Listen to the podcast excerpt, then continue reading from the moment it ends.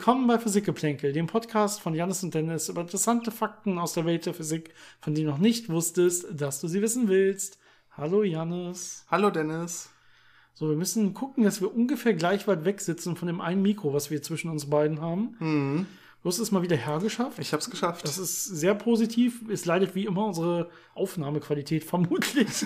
Aber äh, umso besser können wir miteinander kommunizieren. Wie immer dieselben Vor- und Nachteile. Ja, willkommen an allen Hörern, alle Hörerinnen. Ich hoffe, euch hat die letzte Folge gefallen. Da hatten wir so eine Spezialität mit ChatGPT. Mhm. Ich habe also, ich hab schon von ein paar Leuten gelesen, von ein paar E-Mails, die uns erreicht haben, dass es wirklich gut gefallen hat, gut gewähltes Thema. Aber auch, hey, bitte beantwortet die Fragen wieder selber. Das würde uns besser helfen. Wir können auch selber googeln oder ChatGPT fragen. Ähm, das dementsprechend, wenn Sie uns wirklich fragen, wollen Sie auch, dass wir antworten. Kann ich nachvollziehen. Das heißt aber im Prinzip, dass wir unseren Job quasi noch behalten dürfen. Das ist gut. Job in sehr großen Klammern, weil wir kein Geld dafür bekommen, um das mal gesagt zu haben. Wobei das mit dem Googlen ja auch immer so eine Sache ist. Ähm, das sagt man ja immer so klischeemäßig über Programmierer. Es gilt aber auch für Physiker.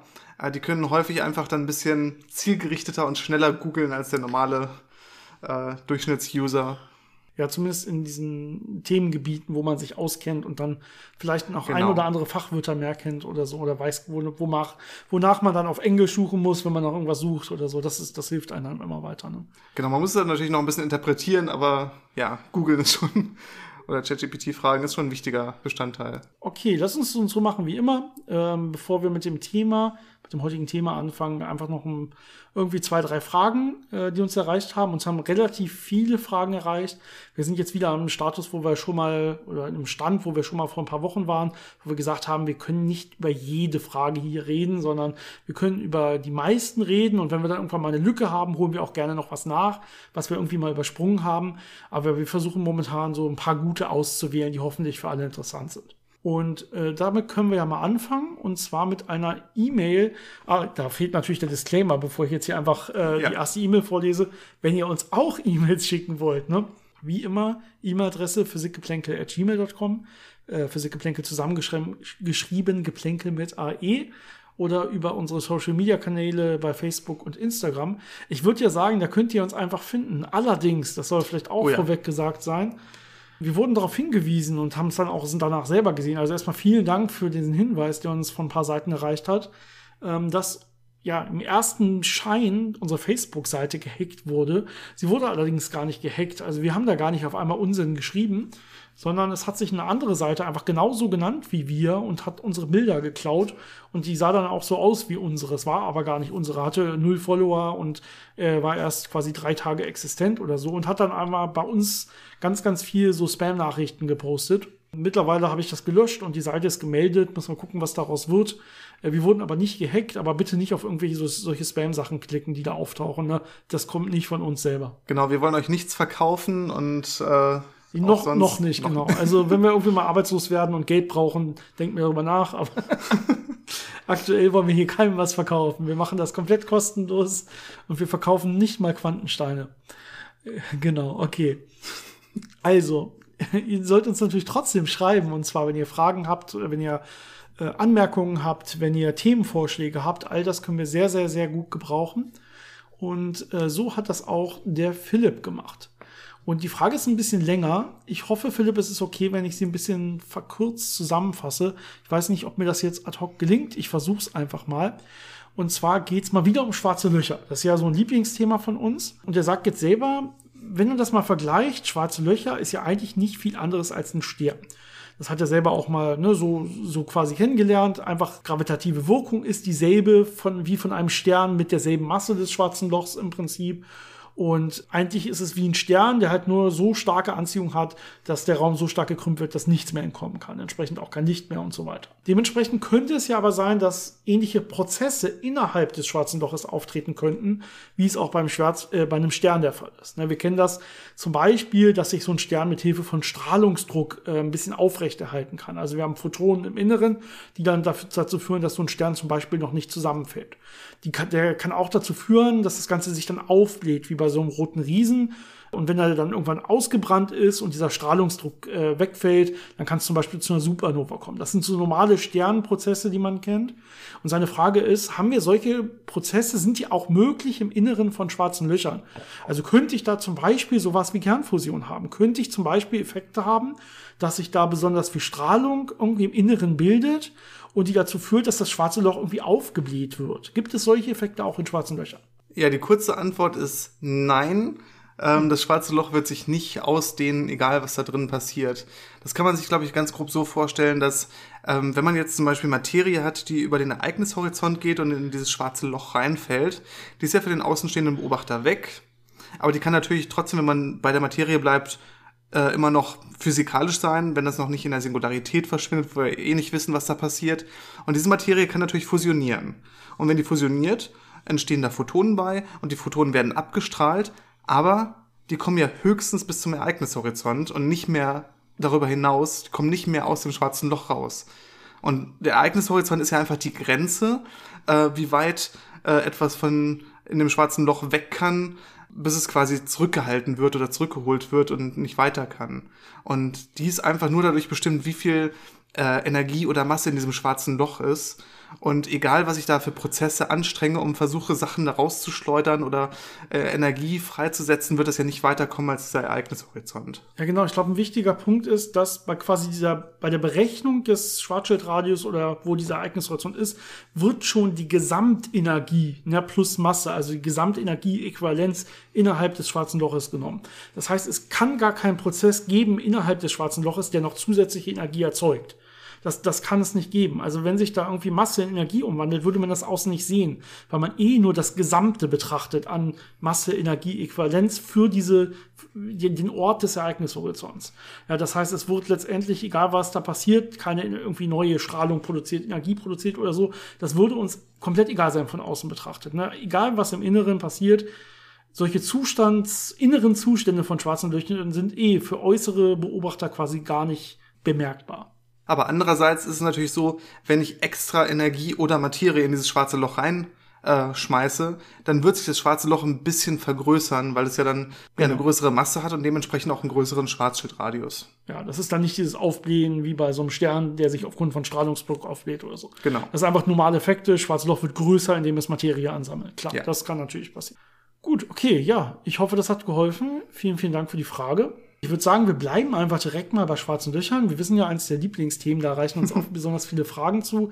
Der Andreas hat uns nämlich auch geschrieben, vielen Dank. Und er hat auch im Prinzip ja eine Frage zu schwarzen Löchern, dann nochmal eine andere Frage. Die Frage zu schwarzen Löchern betrifft das Informationsparadoxon. Und davon hat er gelesen, hat irgendwie gesagt, dass es da ein Problem sein soll, wenn Information hinterm Ereignishorizont quasi verloren geht. Also wenn ein Teilchen dahinter geht und dann die Information weg ist, da sagen irgendwie theoretische Physiker, das ist ein Problem. Und er versteht nicht warum, weil er denkt sich ja, das Teilchen, wenn es weg ist, ist es weg. Ist doch egal, ob da jetzt Informationen hinterm Ereignishorizont ist oder nicht, oder? Wo ist da das wirkliche Problem bei diesem Informationsparadox von schwarzen Löchern? Ja, erstmal ist es ja so, ähm, dass anscheinend im Universum etwas gilt, was man Informationserhaltung nennen könnte. Das heißt, Informationen, die oder die Menge an Informationen bleibt insgesamt gleich. Wenn ich irgendwo Informationen verliere, wird die Information an einer anderen Stelle dann äh, in einer anderen Form wieder auftauchen. Also äh, insgesamt bleibt diese Informationsmenge erhalten. Und wenn jetzt Information in ein schwarzes Loch reinfällt, ne, zum Beispiel in Form von einer Ansammlung an Materie, die eine bestimmte Konfiguration hat, dann ist das eigentlich erstmal kein Problem. Das ist dann zwar für uns hier im Universum nicht mehr erreichbar weg, aber es ist in dem schwarzen Loch noch irgendwie drin und das ist dann halt größer geworden. Hat so seine eigenen Schwierigkeiten, aber das, das Hauptproblem, was man dann hat, ist ja, dass wir vermuten, dass es diese Hawking-Strahlung gibt. Das heißt, ein schwarzes Loch sendet Strahlung aus, verliert dabei Energie und schrumpft. Und im Extremfall ist das schwarze Loch dann irgendwann völlig ähm, weg, völlig äh, verstrahlt, ja. aufgelöst.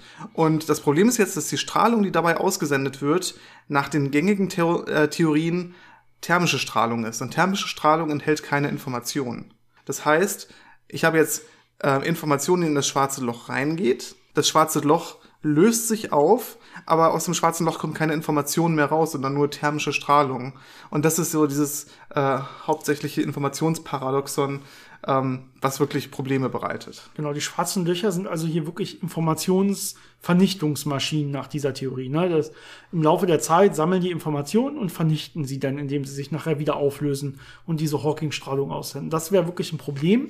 Die Frage ist jetzt, warum ist das ein Problem? Wo kommt das überhaupt her mit dieser mit diesem Informationserhalt und so? Und das ist in Wirklichkeit ein bisschen komplexer und es muss auch nicht automatisch gegeben sein. Ne? Es ist halt nur in den gängigen Theorien, gerade in den Interpretationen der Quantenmechanik, die man normalerweise so annimmt und so, da geht man immer davon aus, dass man Informationserhaltung hat. Das ist so eine Grundannahme und es würde sich schon ein bisschen was ändern, wenn man das nicht mehr hätte. Ja, man müsste gucken, wo kann, was kann denn überhaupt alles für Informationen vernichten? Vernichten ne? und kann Informationen auf einmal auch aus dem Nichts entstehen.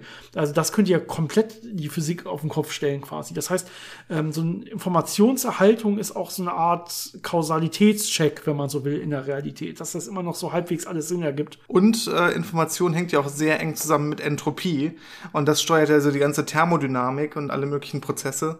Also das ist schon sehr fundamental, dass man das gut versteht und dass das wirklich so, ja, kohärent passt alles und nicht irgendwelche merkwürdigen Sachen passieren, die das Ganze dann umstürzen können. Genau. Das heißt nicht, dass alle in Panik ausbrechen würden, wenn man das wirklich so misst. Also wenn man Hawking-Strahlung misst, die bisher noch nie gemessen wurde, weil sie halt sehr, sehr schwach auch vorhergesagt wird, äh, und man dann messen würde, dass sie wirklich thermische Strahlung ist, die keine Informationen enthält. Das kann natürlich auch sein, dass es die Hawking-Strahlung gibt, aber sie Informationen enthält. Dann wäre das mhm. Ganze kein Problem. Ne? Äh, das heißt Information über das, was mal hineingefallen ist. Dass man das quasi, wenn man die ganze Hawking-Strahlung sammelt und komplett alle ihre Eigenschaften kennt, dass man das wieder rekonstruieren könnte, was mal reingefallen ist. Das würde das bedeuten. Dann wäre alles wieder schön. Äh, wenn das nicht so ist, ja, dann hätten wir wieder mal einen, einen, Punkt, wo man ansetzen könnte, wo man neue Theorien braucht, wo man neu darüber nachdenken muss, okay, vielleicht gibt es das irgendwie schwächer, na, wir wollen das vielleicht nicht komplett aufgeben, das würde wahrscheinlich schon Probleme machen, sondern wir wollen vielleicht klar definieren, wo kann wie Informationen verloren gehen, was bedeutet das für die Gesamtentropie von Systemen und so weiter. Da müsste man dann komplett neu ansetzen, äh, wäre auf jeden Fall sehr, sehr spannend, aber klar, äh, man würde gerne erstmal ähm, die gängigen aktuell akzeptierten Theorien bestätigt sehen. Das ist zumindest das, wo, worüber da geredet wird. Ne? Das ist aber, man nimmt die Realität so hin, wie sie kommt. Ne? Die Physik ist nicht so, dass man sich da irgendwas herwünscht, sondern letztendlich ist es so, wir versuchen die Realität zu beschreiben. Ja. Genau. Die zweite Frage ist auch äh, sehr interessant. Da ging es darum, dass wir ja mal erzählt haben, dass es möglicherweise äh, im Zustand des Universums so ein falsches Vakuum äh, geben könnte, also so ein Grundzustand, der nicht stabil ist, sondern in einen anderen äh, etwas stabileren Grundzustand übergehen könnte und damit die gesamten Eigenschaften des Universums oder die ja, Integrität des Universums äh, gefährden könnte. Und es gab dann ja ähm, Leute, die gesagt haben, es könnte ja passieren, dass wenn man Experimente macht, die sehr hohe Energien nutzen oder sehr hohe Energien freisetzen, zum Beispiel am LHC, dass man damit so einen Phasenübergang treibt. Das heißt, dass man das Universum von diesem metastabilen Zustand, in dem es sich befinden könnte, in diesen anderen Zustand schubst und damit das Universum, so wie wir es kennen, quasi zerstört. Ne, da gibt es verschiedene Ideen, wie das passieren könnte und bei welchen Sachen das passieren könnte. Und da ist hier die Frage, was wir dazu denken, weil es natürlich die Überlegungen gibt, es gibt ja sehr viele energetische Prozesse im Universum, die natürlich stattfinden. Ne? Ob das jetzt äh, Neutronensternkollisionen sind oder was um schwarze Löcher herum passiert oder, oder, oder. Und wenn die das jetzt nicht äh, triggern oder bisher getriggert haben, so ein Übergang, würden wir das dann auf der Erde schaffen? Ja, das heißt, die Frage ist äh, eigentlich, wie energiereich sind unsere energiereichsten Experimente am CERN zum Beispiel, am LRC? Und äh, gibt es im Universum einfach noch von den Sachen, die du gerade beschrieben hast, gibt es da Vorgänge, die um Vielfaches mehr an Energie haben, als das, was wir hier auf der Erde machen. Weil dann könnte man sich ziemlich sicher sein, dass man zumindest damit so richtig nichts kaputt machen kann. Problem wird's dann, wenn wir irgendwann hier ja, Energien erreichen, die, die nirgendwo, irgendwo im Universum auf natürliche Weise zumindest nicht erreicht werden. Dann könnte man sich vorstellen, na, vielleicht könnte man dann doch was kaputt machen. Ne? Ich meine, es gibt noch andere von so diesen, diesen Doomsday-Szenarien, wie es hier genannt wird. Also kann ja sein, dass irgendwie schwarze Löcher entstehen. Das wurde viele angesprochen, die dann irgendwie die Erde auf einmal äh, in sich einsaugen. Ne? Das gibt's ja. Es gab auch verschiedene dieses, Theorien. Es gab auch dieses Szenario, dass ähm, Strange Quarks, also Materie, die Strange Quarks enthält, dass die andere Materie dazu anstiftet, auch Strange Quarks zu enthalten und dann die ganze Materie in so einer Kettenreaktion plötzlich zu einer strangen Materie wird und damit auch ihre Eigenschaften verändert. Strange. Ja. Sehr strange. Genau. Ähm, also all solche Sachen, wie gesagt, könnte man halbwegs äh, rational ausschließen, wenn man sagt, wir sind hier eh weit weg von den Energien, die es da draußen so gibt bei Neutronensternen, schwarzen Löchern, Supernovas und so weiter. Und ich glaube, dass wir das aktuell auch noch sind. Das war jetzt, glaube ich, die Einschätzung, zu der wir gekommen sind. Da sind da schon noch einige Größenordnungen weg von diesen Ereignissen, auch von Hochenergieneutrinos, die so im Universum unterwegs sind und äh, kommen da auch so bald nicht ran. Das heißt, man kann sich ziemlich sicher sein, dass all diese Energien, die hier erreicht werden, am CERN zum Beispiel, dass die irgendwo da draußen um ein Vielfaches mit vielfachen Größenordnung mehr auch schon vorkommen. Und die andere Sache ist natürlich, um eine berechtigte Angst zu haben, sollte man natürlich auch eine ungefähre Vorstellung haben, was eigentlich der Prozess sein müsste oder könnte, was da passieren könnte, welche Wechselwirkungen da irgendwas auslösen könnte, weil sonst ist das auch so ein bisschen, na, wie soll man das sagen, ähm, man könnte sich viele Sachen vorstellen, vor denen man Angst haben könnte, die passieren könnten, die aber eigentlich nicht realistisch sind. Ja also, gut, außer man macht was, wo man halt die Theorie dahinter gar nicht versteht, dann sage ich, ja gut, also wir machen ja was, was wir noch nie probiert haben und spielen einfach mal mit etwas, was wir gar nicht verstehen, mit dem Leben des Universums quasi. Das wäre schon ein Problem. Aber wir glauben ja, wir verstehen, was da passiert na, und tasten uns da in die Bereiche halt vor. Und klar, es kann immer sein, dass die Theorien, die wir aktuell haben, in diesen Bereichen falsch sind oder nicht komplett richtig sind oder so. Aber da muss es dann schon ja Szenarien geben, die mit unseren Theorien vorstellbar sind, die dann auch irgendwie schieflaufen können. Und das tut es nicht bei den Energien, die wir aktuell am LHC haben.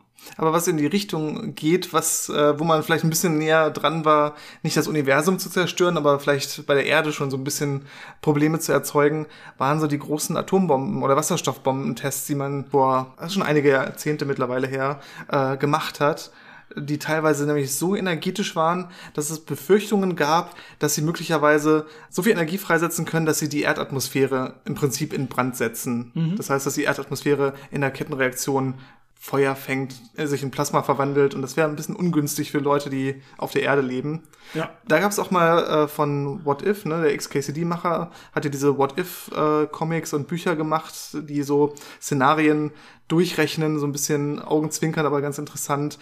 Und da gab es einen äh, Baseball, der extrem schnell geworfen Richtig, wurde. Ja. Und dann war die Frage, wie schnell äh, bei welcher Geschwindigkeit würde was passieren und ab einer bestimmten Geschwindigkeit würde auch dieser Baseball die Atmosphäre ja eben in diesen Plasmazustand versetzen, was ein bisschen ungünstig wäre. Zum Glück ist man da nicht rangekommen. Man hat es, glaube ich, auch vorher dann nochmal äh, gut durchgerechnet und gesagt, ja, genau. ähm, hätte man sich vielleicht trotzdem sparen können, aber äh, das ja. ist immerhin nochmal gut gegangen. Das war Andreas auch bekannt, der uns diese E-Mail geschrieben hat, der uns das selber auch als Fact nochmal mitgeteilt. Die Frage war eigentlich, na, wie ist das jetzt eigentlich mit den Energien, die wir aktuell haben im Vergleich zu dem, was im Universum los ist? Und ohne jetzt konkrete Zahlen zu nennen, das muss man, kann man dann selber googeln, aber wir sind schon noch viele Größenordnungen darunter. Und da gibt es aktuell noch keine wirkliche Befürchtung. Also es ist ja auch in einer anderen Richtung. Ähm, von, also das sind jetzt die Hochenergieprozesse, äh, die da besprochen wurden, ähm, aber wir sind ja auch in der Lage, äh, Zustände herzustellen, die so kalt sind, wie es äh, aller Wahrscheinlichkeit nach in keinem anderen Ort im Universum ist. Da gibt es jetzt, glaube ich, keine Ideen, dass das irgendein Problem auslösen könnte, aber wir sind schon in der Lage, Zustände zu erzeugen, die normalerweise im Universum eigentlich nicht vorkommen. Ja, gut, Janis, ich würde sagen, wir gehen mal rüber zu Instagram und gucken uns da noch mal ein paar Fragen an. Da hat uns zum Beispiel der Tim geschrieben. Vielen Dank auch dafür. Und ähm, auch ein bisschen zusammengefasst, er hat aktuell einen Kurs belegt zum Thema Quantencomputing. Und in diesem Kurs wird auch so ein bisschen rumgerechnet, ne, und dann haben die irgendwie da quantenmechanische äh, Messungen und Zustände und die gucken jetzt, wie so ein Quantencomputer quasi auf der theoretischen Ebene funktioniert.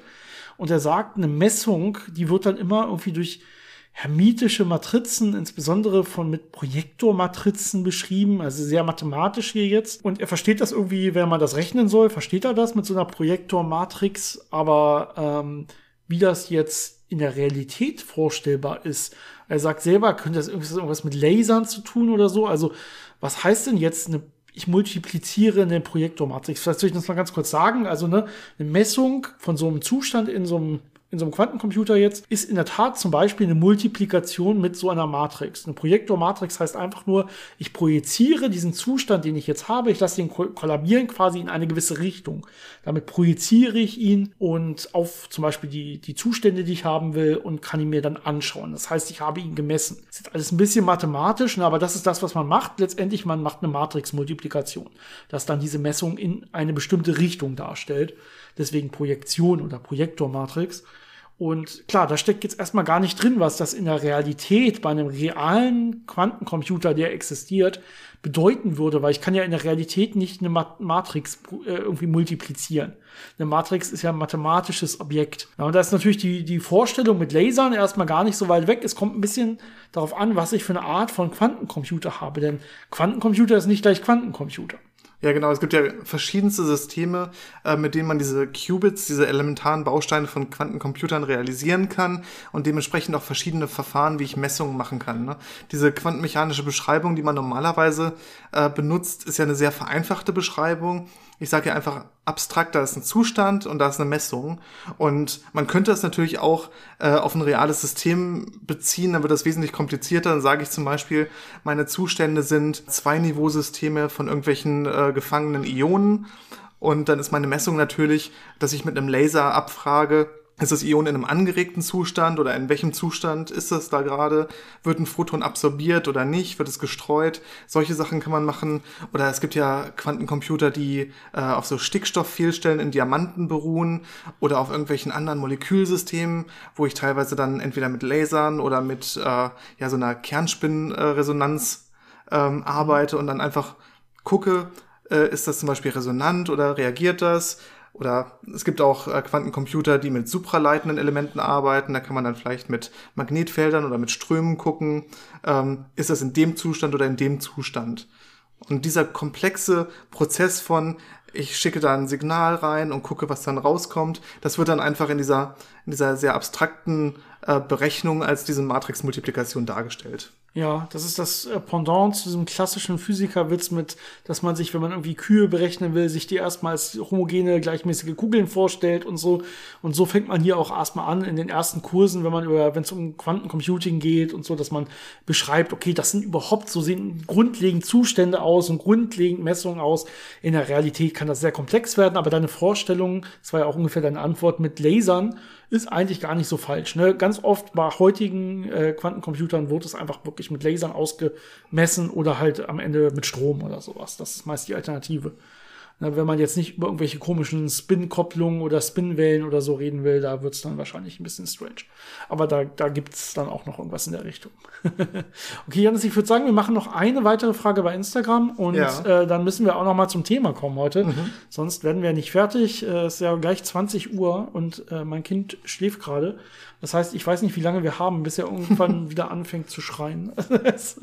wir müssen uns quasi ranhalten. Gut, die letzte Frage ist auch relativ kurz, würde ich sagen, oder kurz beantwortbar auf jeden Fall vom Fabian. Vielen Dank. Und er fragt, in der Physik kann man ja sehr oft eine Formel aus anderen Formeln herleiten. Gibt es sowas wie Grundformeln, also zum Beispiel sowas wie Grundkräfte oder so, äh, die man festlegen kann, mit denen man dann alle anderen Formeln herleiten kann? Also ich gehe jetzt davon aus, er hat irgendwie auch vielleicht sein Formelbuch oder man sieht irgendwie sein Formelbuch, das man so in der Schule hat.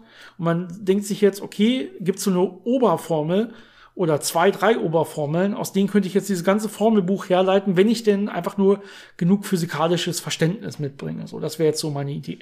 Ich glaube, die kurze Antwort realistischerweise nein. Theoretisch ja. Mit Einschränkungen wahrscheinlich. Ähm, das Problem ist natürlich, dass man relativ elementare Formeln hat, die im Prinzip das gesamte Universum beschreiben. Ne? Eigentlich reicht ja, wenn ich diese, ähm, diesen La diese Lagrange-Funktion vom Standardmodell habe, die relativ lang ist und die alle Elementarteilchen und die Kräfte zwischen denen beschreibt. Natürlich muss ich dann noch wissen, wie ich diesen Lagrange-Formalismus anwende, um dann damit Aussagen zu treffen.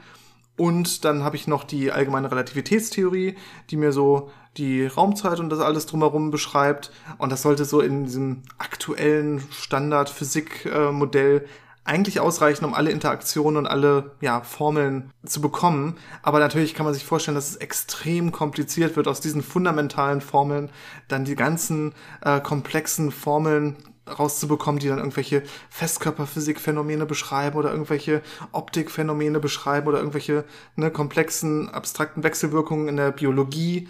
Also das ist dann sehr, sehr schwierig, aus solchen ja sehr mhm. simplen Systemen beschreibenden Formeln diese ganzen komplexen Sachen zu bekommen. Genau, hinzu kommt natürlich, wir können ja eigentlich heutzutage gar nicht das, die komplexe Realität, in der wir leben, beschreiben, wenn wir anfangen bei den Grundbausteinen und bei den Grundkräften.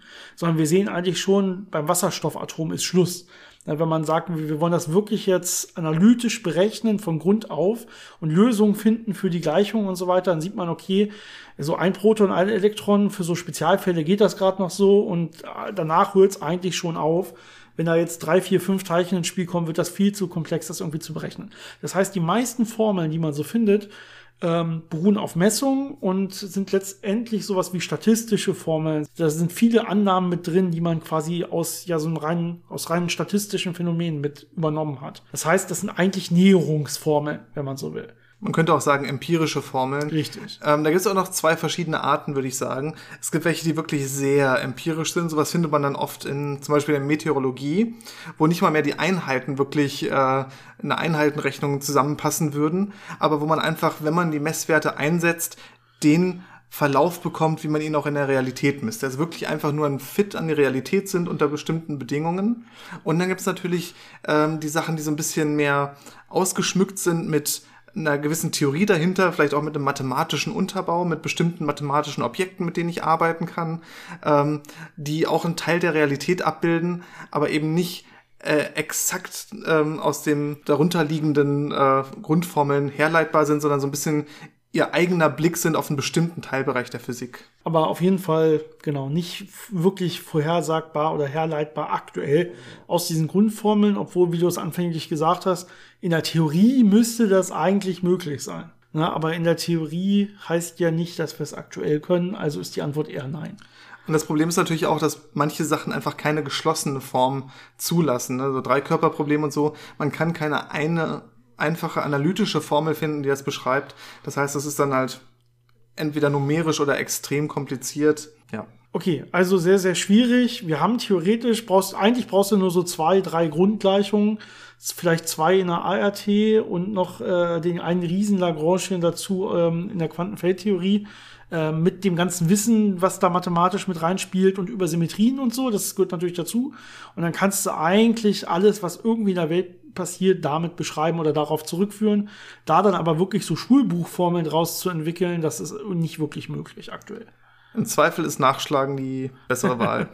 ja, Formel, doch, doch die Formelsammlung noch da haben. Und man kann dann immer noch mal verstehen, wo die dann herkommen aus dem nächst höheren Schritt.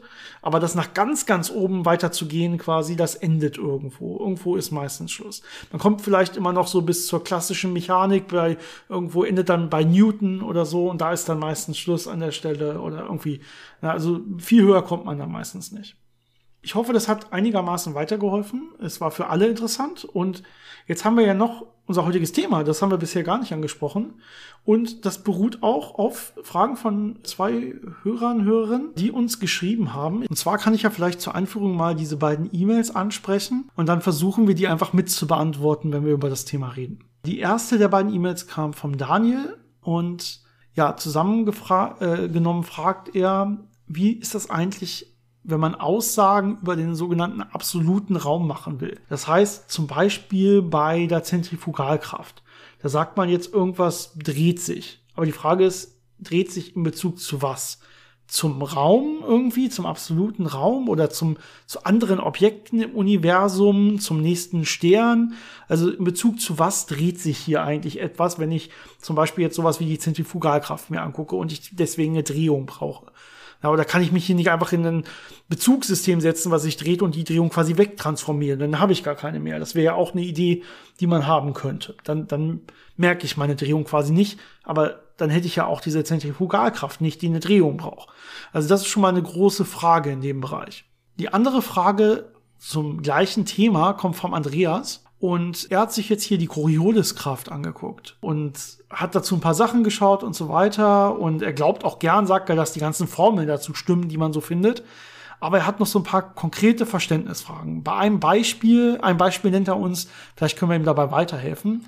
Und zwar geht es um den Hammerwerfer beim Sport.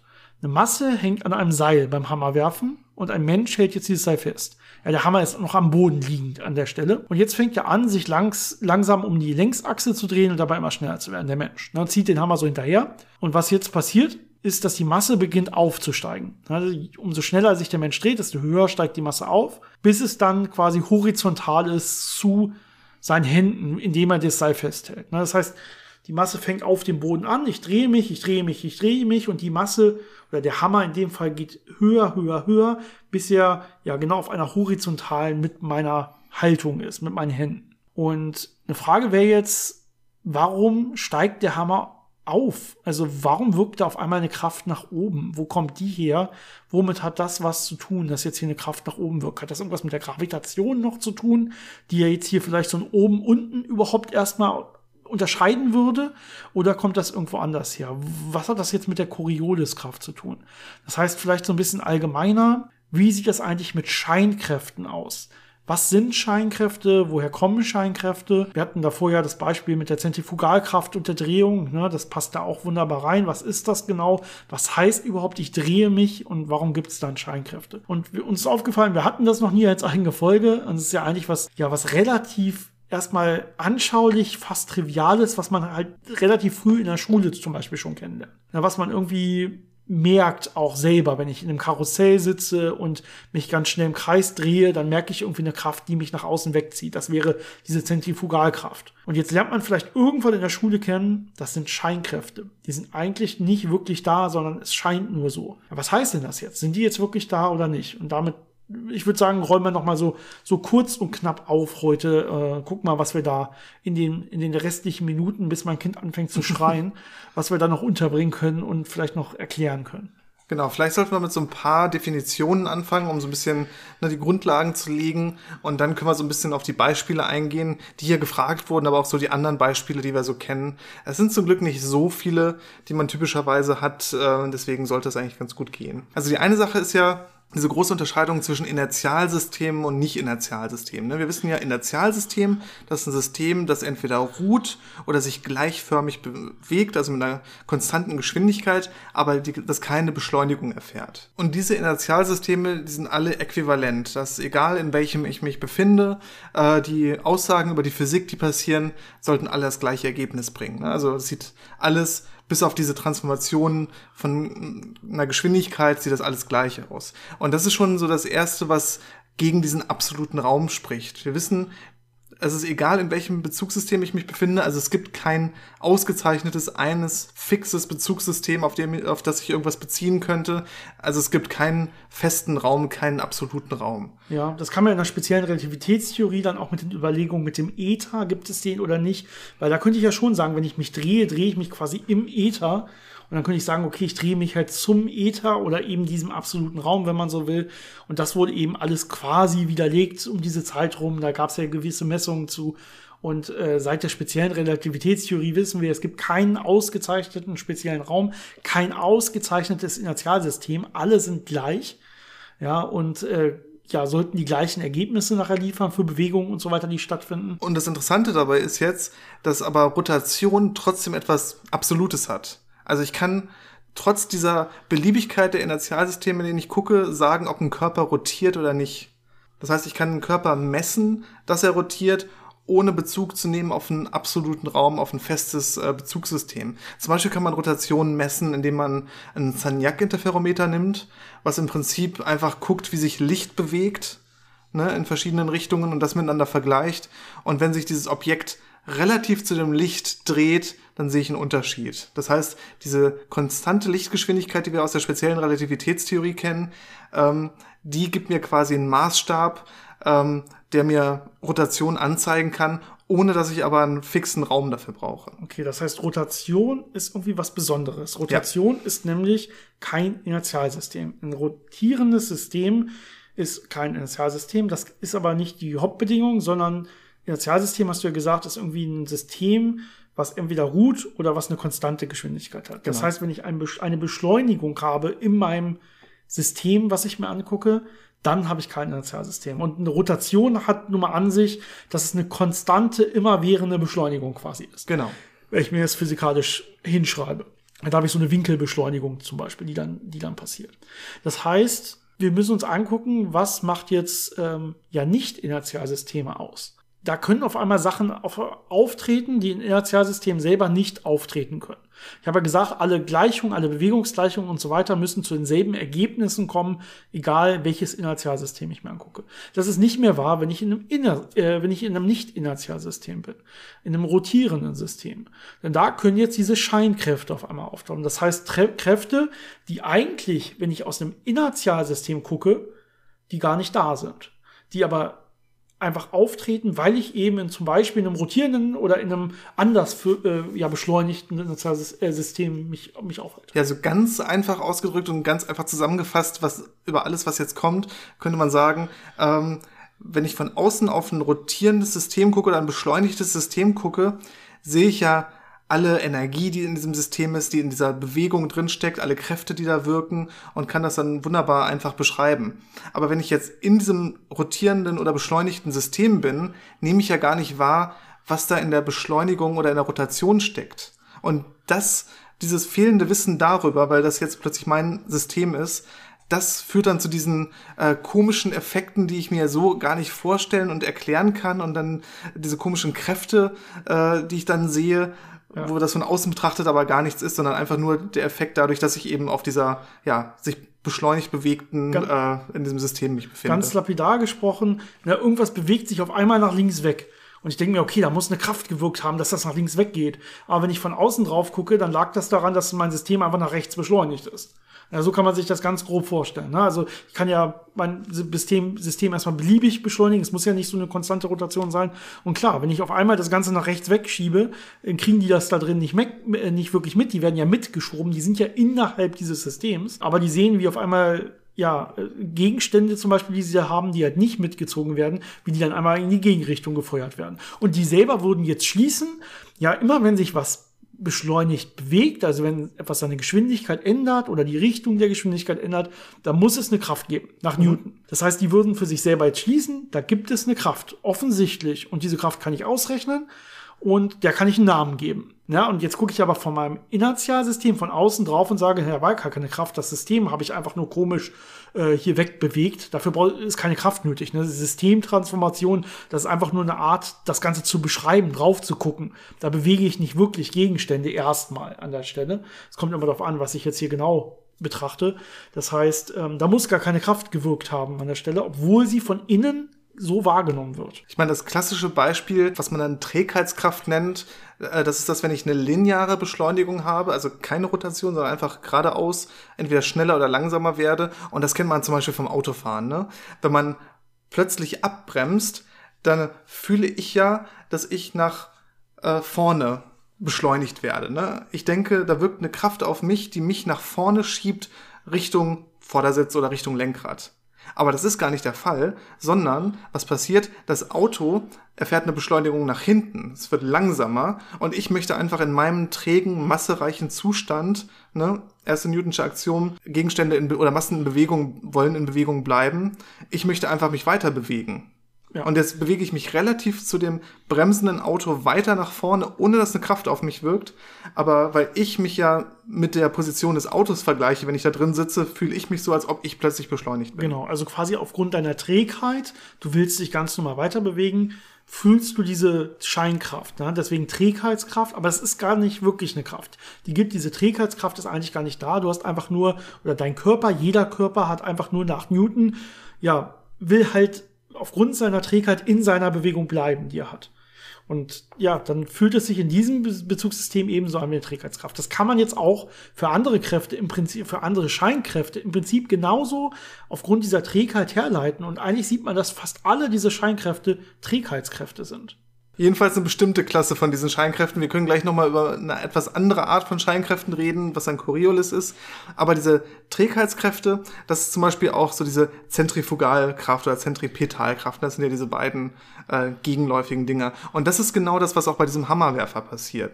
Ja, wobei die Zentripetalkraft wieder eine reale Kraft ist, nur Zentrifugalkraft, Scheinkraft. Aber können wir gleich mal in Ruhe drüber äh, sprechen, wenn wir, wenn wir die Kräfte erklären. genau, das heißt, da habe ich ja auch wieder diesen Fall, ich stehe jetzt und halte den Hammer, für die Leute, die vielleicht Hammerwerfen nicht kennen, äh, das ist einfach eine schwere Kugel, so sieben Kilo schwer, und die ist mit einem Drahtseil verbunden mit einem Griff. Und diesen Griff halte ich fest und dann drehe ich mich im Kreis und wenn ich genug Schwung habe, lasse ich los und dann fliegt das Ding weg. So. Und wenn ich jetzt also anfange, diesen Hammer zu beschleunigen, dann fange ich an, mich im Kreis zu drehen und ziehe den mit und gebe dem natürlich jetzt durch meine Drehung, durch mein Ziehen so eine gewisse Geschwindigkeit. Ne, der hat eine Masse und hat eine gewisse Geschwindigkeit. Und wenn ich jetzt loslassen würde direkt, würde der ja nicht sich im Kreis drehen, sondern würde einfach tangential von dieser Anfangsbewegung wegfliegen. Ne? Das heißt, er würde irgendwo sich träge weiter bewegen. Aber ich will ja noch ein bisschen mehr Schwung holen, deswegen ziehe ich ja an diesem Draht, an diesem Griff, um den Hammer auf einer Kreisbahn zu halten. Das heißt, sein Bestreben ist tangential weggehen, ich ziehe über eine Kraft aus und er äh, wird dann auf diese Kreisbahn gezwungen. Genau, diese Kraft, die du ausübst, ist im, Prinzip diese äh, Zentripetalkraft, die jetzt da wirkt. Das ist eine reale Kraft, die du wirklich aufbringen musst, um ihn eben ja entgegen seiner Trägheit auf der Kreisbahn zu halten. Ja, eigentlich will er ja gerade weg, genau. Und du hältst ihn jetzt auf dieser Kreisbahn. Und jetzt ist immer die Frage, was würde zum Beispiel der Hammer fühlen? Wenn wir jetzt das Bezugssystem einfach mal nicht in dich legen, wo das relativ offensichtlich ist, sondern in den Hammer legen, dann äh, sieht es für ihn so aus, als würde eine Kraft nach außen wirken auf einmal. Das ist äh, das, was hier in Wirklichkeit dann passiert. Das heißt, ja, wir haben ja im Prinzip eigentlich eine Zentripetalkraft, die nach innen wirkt. Und er sagt, aber ich bleibe auf meiner Kreisbahn. Das heißt, irgendwie brauche ich ein Kräftegleichgewicht. Diese Kräfte müssen sich ausgleichen. Das heißt, ich brauche die entgegengesetzte Kraft mit der gleichen Stärke, die Zentrifugalkraft äh, damit ich hier meine Kreisbahn halten kann, damit ich die erreichen kann. Aber diese Kreis, diese, diese Kraft nach außen, die gibt's eigentlich gar nicht. Das ist einfach nur, ja, eigentlich seine Trägheit, die gerne weg will aus dieser Kreisbahn. Ja, aber das weiß er ja nicht. Das ist quasi in seinem System wegtransformiert. Ne? Das ist unser erstes Beispiel gewesen. Das heißt, hier eine Scheinkraft ist wirklich diese Zentrifugalkraft, die ihn hier nach außen gibt. Das heißt aber nicht, dass es für ihn nicht eine Kraft ist. Das vielleicht nochmal, um da hinten zu kommen, was ist jetzt real und was ist nicht real. In seinem Bezugssystem, wenn er jetzt mit, der, mit Hilfe von mechanischen Gleichungen Sachen beschreiben will, dann braucht er die Zentrifugalkraft. Er muss die sogar benutzen. Wenn er die weglässt, dann passt sein Bild nicht mehr überein mit dem, was passiert. Das heißt, er braucht die, er muss wissen, wie groß die ist und er muss damit rechnen. Das ist für ihn eine reale Kraft. Ja, man kann quasi sagen, wenn ich von einem Inertialsystem in ein beschleunigtes System wechsle, transformieren will, mathematisch gesagt, dann muss ich eben gucken, welche Scheinkräfte füge ich entsprechend hinzu, damit ich weiterhin mit meiner normalen Mechanik weiterrechnen kann. Aber dann passt es auch wieder. Das heißt, diese, das sind schon reale Kraftwirkungen, die man dann in diesen Bezugssystemen sieht. Aber ja, es sind Scheinkräfte, deswegen heißen sie auch so, weil sie wegtransformiert werden, wenn ich hintransformiere zu einem Inertialsystem. Ja, und jetzt kommt der komplizierte Part, nämlich warum geht der Hammer dann jetzt noch nach oben, wenn ich mich drehe? Also warum äh, ist er nicht nur auf dieser Kreisbahn, auf irgendeiner Kreisbahn, sondern warum strebt er, wenn ich ihm genug Energie gebe, also genug Rotation mache, warum strebt er dann auf so eine, sagen wir mal, ich stehe aufrecht und drehe mich dann, warum strebt er dann auf eine horizontale Kreisbahn? Und das kann man sich so ein bisschen vorstellen, wenn ich ihm mehr Energie gebe, dann hat er natürlich auch mehr Bestreben, wegzukommen von mir. Ne? Er möchte ja eigentlich tangential weg, das kann er aber nicht, weil ich ihn ja festhalte. Also versucht er eben unter dieser Zwangsbedingung, unter diesem Draht möglichst weit von mir wegzukommen. Und jetzt kann ich mir vorstellen, wenn er so ein bisschen schräg nach unten hängt, dann ist er ja äh, bezogen, bezogen auf die äh, Drehachse noch einigermaßen nah dran. Und je höher er geht, desto weiter weg von der Drehachse kann er sein. Und wenn er dann wirklich horizontal ist, also quasi orthogonal zur Drehachse, dann ist er maximal weit weg, nämlich genau diese Drahtlänge weit weg von mir. Und das ist dann eben, ja, dieser äh, finale Zustand, in dem er dann kommt. Und natürlich muss ich ihm genug Energie geben, äh, dass er die Gravitation überwinden kann, die ihn natürlich daran hindern möchte, dass er, also die ihn quasi wieder runterziehen möchte. Genau, das heißt, die Gravitation ist nicht die, wie ich, was ich Anfang gesagt hatte, die jetzt hier wirklich einen unten und oben ausmacht und deswegen dafür sorgt, dass sich das Ganze irgendwann horizontal dreht, sondern die spielt eine kleine Rolle, indem du deswegen ein bisschen mehr Energie reinstecken musst. Aber dieses horizontal wird oder oben und unten wird dadurch definiert, wie du stehst und wie du dich drehst. ja, du stehst ja senkrecht, du stehst aufrecht und drehst dich entsprechend in einer horizontalen Ebene. Und das heißt, diese Drehachse, die entscheidet nachher darüber, in welcher ähm, ja, Bahn das Ganze sich nachher äh, befindet. Das heißt, es wird sich genau in der Bahn befinden, wo du es nachher festhältst und es wird halt maximal weit weg sein von dir. Das heißt, es wird dann horizontal äh, ein gespannte Drahtseil quasi sein, das von dir weg zeigt und sich dann im Kreis dreht. Genau, das ist einfach die maximale Entfernung von der Drehachse. Äh, das ist eben das, wo es hin kann. Und dann, ja, weiter geht's nicht. Man sollte vielleicht noch erwähnen, und das kann ich auch aus eigener Erfahrung sagen, weil ich auch mal jedenfalls nebenbei Hammerwerfen gemacht habe. Also vor allem habe ich Speerwerfen gemacht und dann ab und zu auch mal ein bisschen Hammerwerfen ausprobiert. Und äh, man möchte natürlich nicht horizontal so einen Hammer wegwerfen, sondern schon in so einem, ja, 40 Grad Winkel oder so.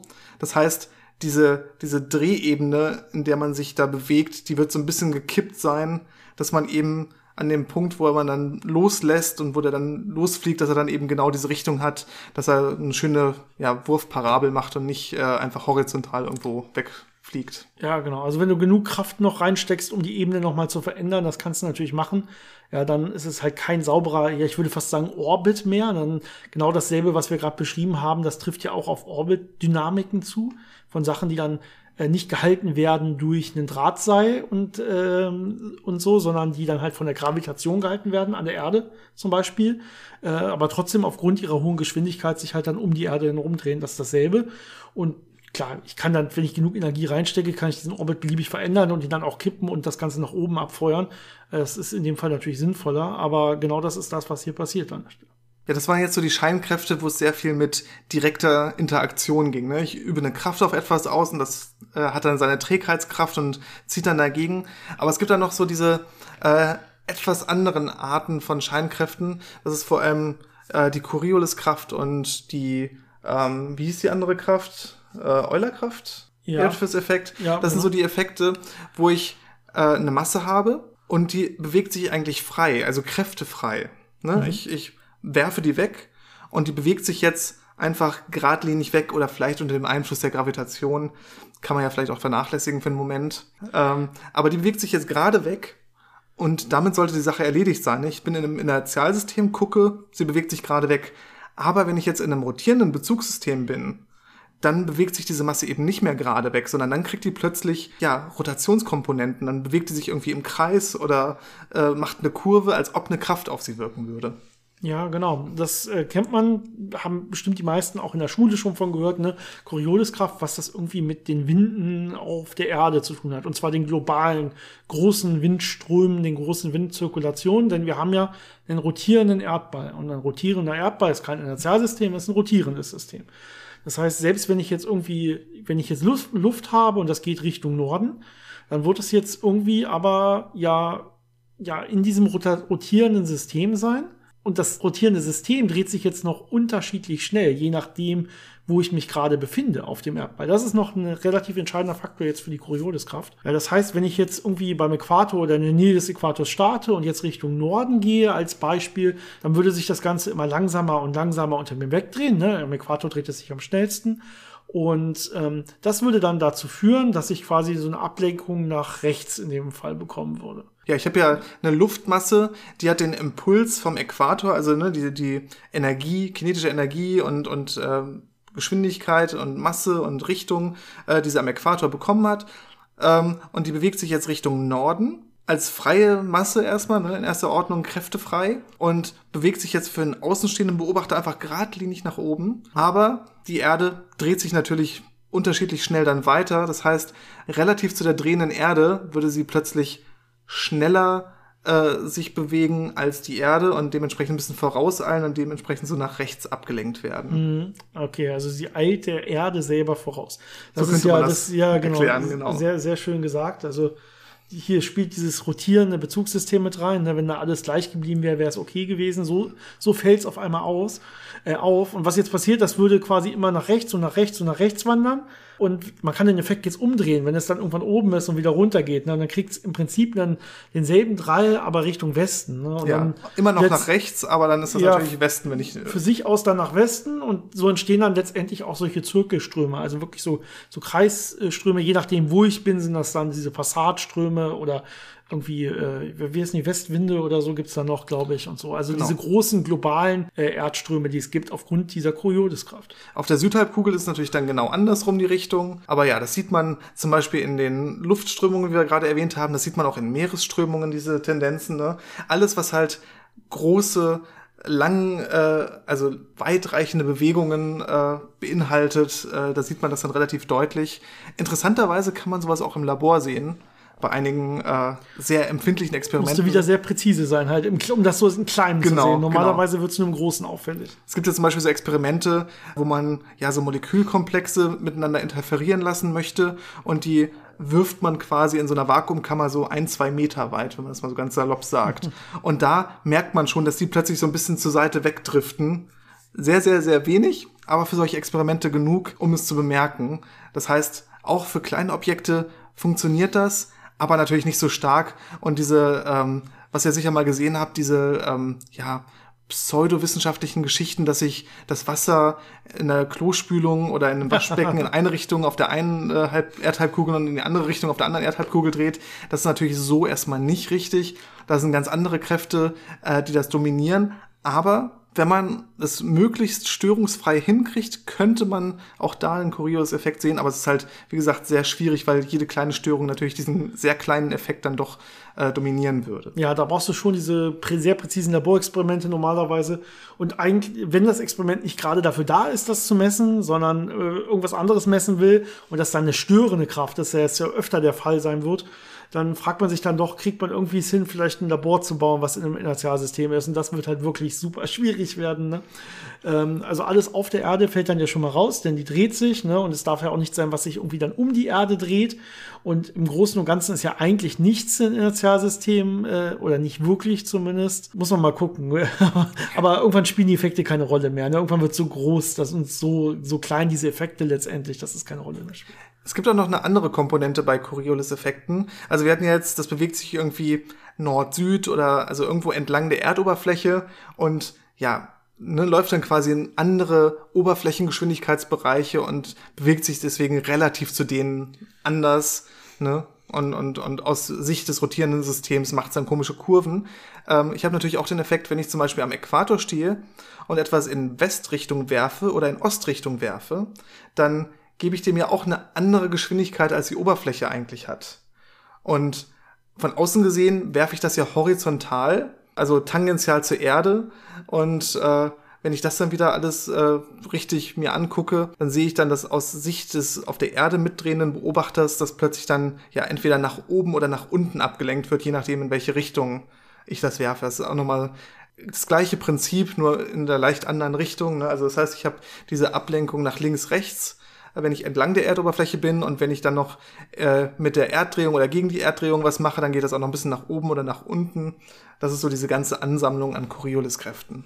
Ja, also diese rotierende Erde macht dann doch hier und da mal komische Effekte irgendwie aus, wo wir sie ja meistens nicht sehen. Ne? Wir haben ja den Vorteil, dass sich alles ja mitbewegt und wir haben ja eben Newton, ne? das heißt ähm, auch die, die ganze Atmosphäre bewegt sich mit und so weiter. Das heißt, alle Experimente in diese Richtung sind ja klar, dass das, äh, da merken wir die Rotation gar nicht, da nehmen wir die Rotation gar nicht wahr, sondern es ist dann wirklich diese komischen Effekte im sehr, sehr kleinen Bereichen, wo man sehr präzise messen muss, um die dann wirklich wahrzunehmen. Das ist dann das, wo es letztlich hinkommt. Oder ich brauche halt sehr, sehr große Strömungen, sehr, sehr große Massen an Wind, an Wasser und die dann sehr lange unterwegs sind, um das dann zu sehen.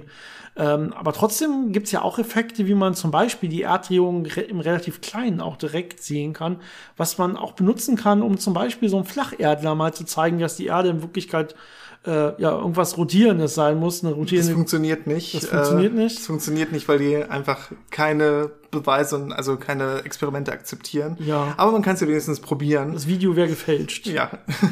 Aber es ist ganz interessant trotzdem, äh, denn wenn man so ein bisschen äh, trickreich arbeitet, kann man auch diese Effekte sichtbar machen, zum Beispiel mit einem Pendel.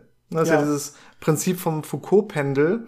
Da definiere ich mir quasi so ein, ja, man könnte sagen, eine Bewegung, die in einem Inertialsystem schön äh, konstant in einer Ebene schwingt. Ne? Also ich habe ein Pendel, wenn das schön lang ist, dann schwingt das ganz langsam ähm, hin und, und her, hin und her und hin und her in einer Ebene. Und diese Ebene ist in einem Inertialsystem konstant.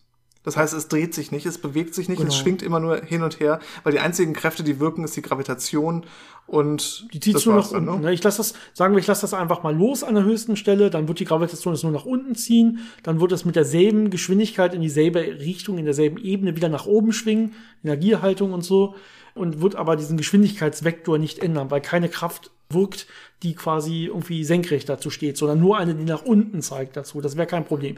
Natürlich könnte ich irgendwie eine Anfangsgeschwindigkeit wählen, die irgendwie schräg ist und dann würde ich da auch äh, so Kreisbahn oder Ellipsenbahn bekommen oder so. Ne? Aber wenn ich das nicht mache, wenn ich einfach nur mein Pendel nehme und oben loslasse, dann wird das klar in einer Ebene hin und her schwingen. Und diese konstante Ebene kann ich jetzt quasi als Referenz nehmen und relativ dazu bewegt sich die Erde, dreht sich die Erde.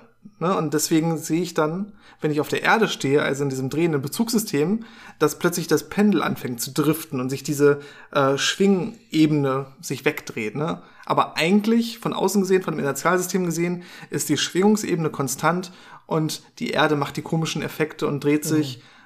Ne, aber wir befinden uns auf der Erde und für uns sieht das dann immer so aus, als ob da eben eine Kraft auf dieses Genau, also Pendel diese wirkt. Pendel gibt's ja überall, überall mal wieder zum Angucken. Es haben viele Museen und äh, was weiß ich, Physikausstellungen und so äh, kann man sich auch sehr einfach, relativ einfach selber bauen. Und da macht man so ein Pendel und so ein bisschen Sand unten drunter, damit man die Bahn schön verfolgen kann oder einen Stift dran oder so. Und äh, kann man sich das relativ einfach selber aufbauen. Und dann sieht man in der Tat aus seiner eigenen Perspektive, dass dieses Pendel anfängt äh, hin und her, also so, so komische Ellipsen zu schwingen, die sich dann auch selber noch im Kreis drehen und du denkst dir, denkst dir wirklich, das Pendel bewegt sich. Aber eigentlich, wenn du die Physik kennst, wüsstest du, hm, da wirkt gar keine Kraft. Mein Pendel müsste in einer Ebene einfach nur hin und her schwingen. Das dürfte sich gar nicht bewegen. Das dürfte keine Ellipsen und so weiter machen.